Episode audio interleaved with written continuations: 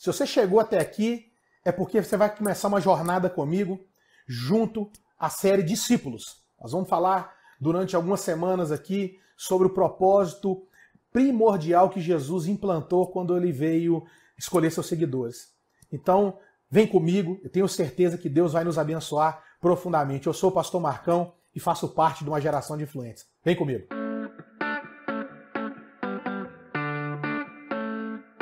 Estou aqui hoje para falar sobre discípulo. E eu não sei qual a concepção que você tem de discípulo, como se torna um discípulo, o que é um discípulo e por que isso é tão importante. Por que entender e compreender o que é ser um discípulo é tão importante na minha vida enquanto um cristão, enquanto um crente. E para me começar a falar disso, eu tenho que justamente ir no significado da palavra. É, eu gosto de dizer que quem entende o significado tem uma grande chance, está um passo de começar a estabelecer um propósito. Todas as pessoas que estabelecem propósitos genuínos, sinceros, verdadeiros e alcançam esses propósitos foram pessoas que compreenderam de forma clara o significado do que estavam fazendo. E discípulo é uma palavra, é um sentido que precisa ser assim colocado de forma clara, específica no nosso coração. Até porque Jesus, quando escolheu para estar junto com ele, foi discípulos.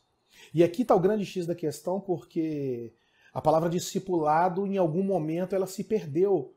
Porque quando Jesus escolheu 12, ele escolheu 12 discípulos. E o modelo que ele escolheu para gerar esses homens como seus discípulos foi o discipulado. Mas, eh, em algum momento da nossa história, alguém disse que discipulado é um modelo ou um programa desenvolvido para novos convertidos, neófitos, pessoas né, nos primeiros passos na fé. E ficou nisso. E o discipulado perdeu um pouco do seu papel principal, porque é, discipulado não é para novo convertido, discipulado é para crente. O discipulado é para aquele que quer caminhar é, sendo seguidor de Jesus. O discipulado ele é um modelo para a vida inteira. Ele não é para um período da vida de uma pessoa. O discipulado ele não é somente para os primeiros passos, mas para toda a caminhada enquanto cristão. É, eu, observo muito nas igrejas que o discipulado é como se fosse um nível básico do básico quando o crente chega e ele fosse avançando níveis ali. E quando na verdade não é. O discipulado ele é uma, uma preparação para atingir a estatura de varão perfeito. E isso é durante toda a nossa história, nossa jornada, essa caminhada que nós vamos carregar essa cruz. Né? Quando se fala de discipulado, a gente tem que pegar a Bíblia. Jesus, quando foi gerar discípulos e aplicou o discipulado, e é esse modelo que nós temos que é, desenvolver. Eu sei que tem muita coisa na internet, tem muito material, tem muita editora que publica métodos de discipulado, mas eu percebo que é carente, porque ele só vai para um período da vida. E esse que é o fracasso, e eu quero dizer isso com muita tranquilidade, com observação que tenho como pastor, é, do DNA espiritual, se eu posso dizer isso.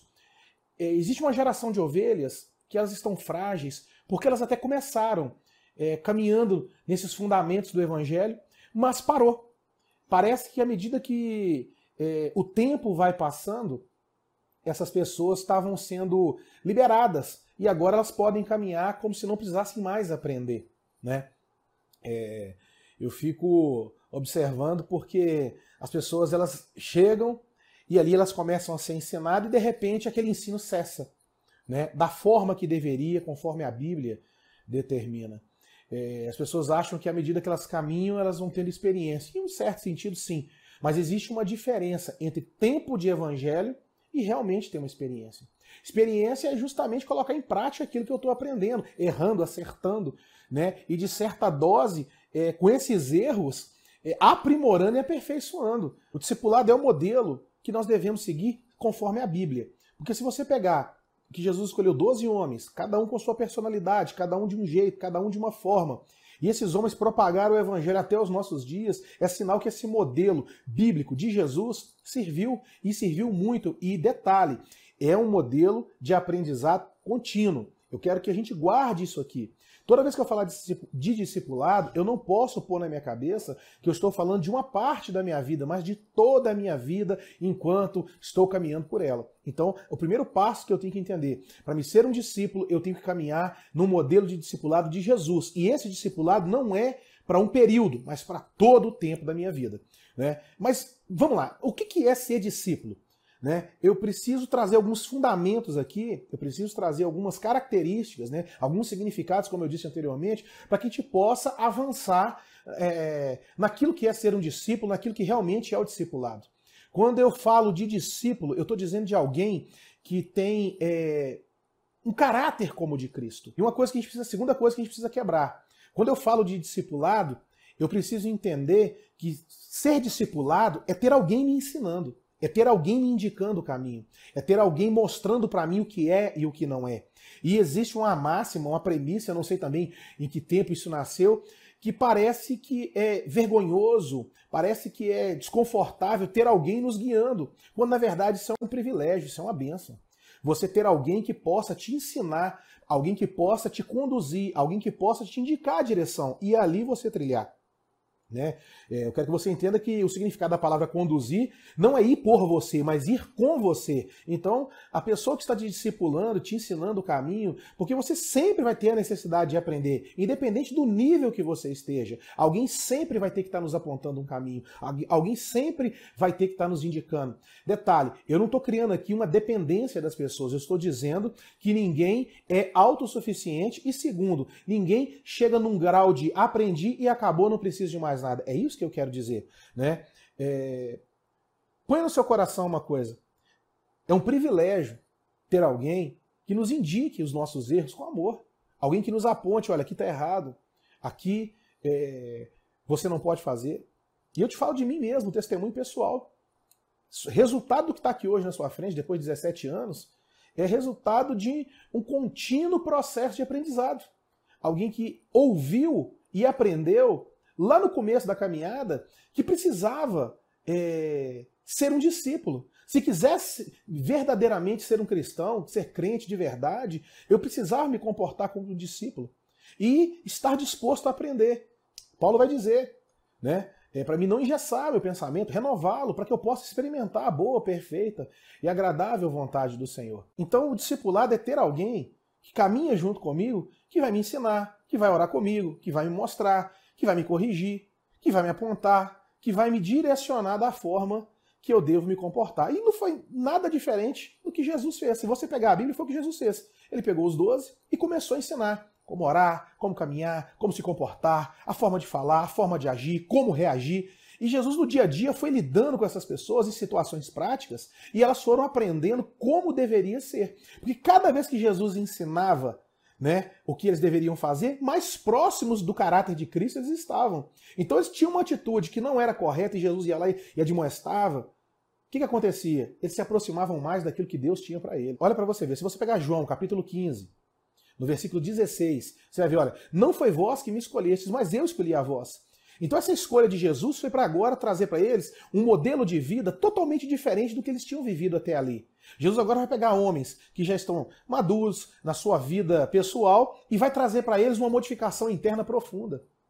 Justamente para dizer que qualquer um de nós é capaz de aplicar de forma tranquila, sincera, transparente os ensinamentos de Jesus. Porque o judaísmo era algo que começava desde a tenridade.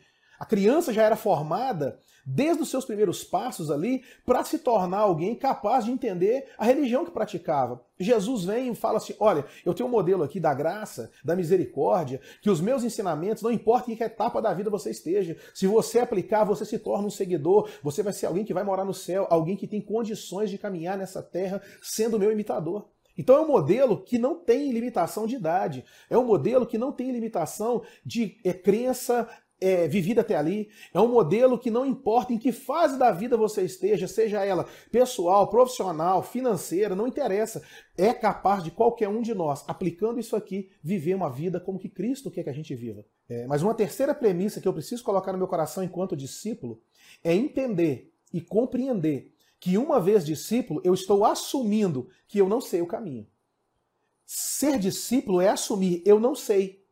É dizer claramente, independente da sua posição na vida, que você depende de alguém que muitas das vezes não tem o diploma que você tem, não tem a condição financeira que você tem, mas tem algo para te ensinar e você ser capaz de dizer: Eu não sei, eu preciso aprender.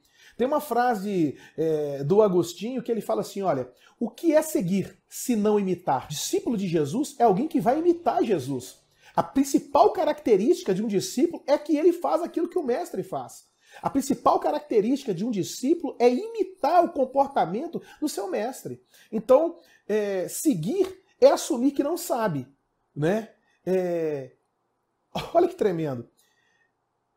Imitar é dizer assim, ó, o que eu sei não serve. Eu preciso aprender algo novo. Eu preciso aprender aquilo que essa outra pessoa tem para me ensinar. Então, para a gente arrematar essa aula aqui de maneira muito tranquila, primeira característica de um discípulo, ele é um imitador de Cristo. A primeira característica de um imitador é seguir o que ele faz. Então, se você é discípulo, você imita o seu mestre. Imitar o seu mestre é ir por onde ele vai, é fazer o que ele faz, caminhar da forma que ele caminha.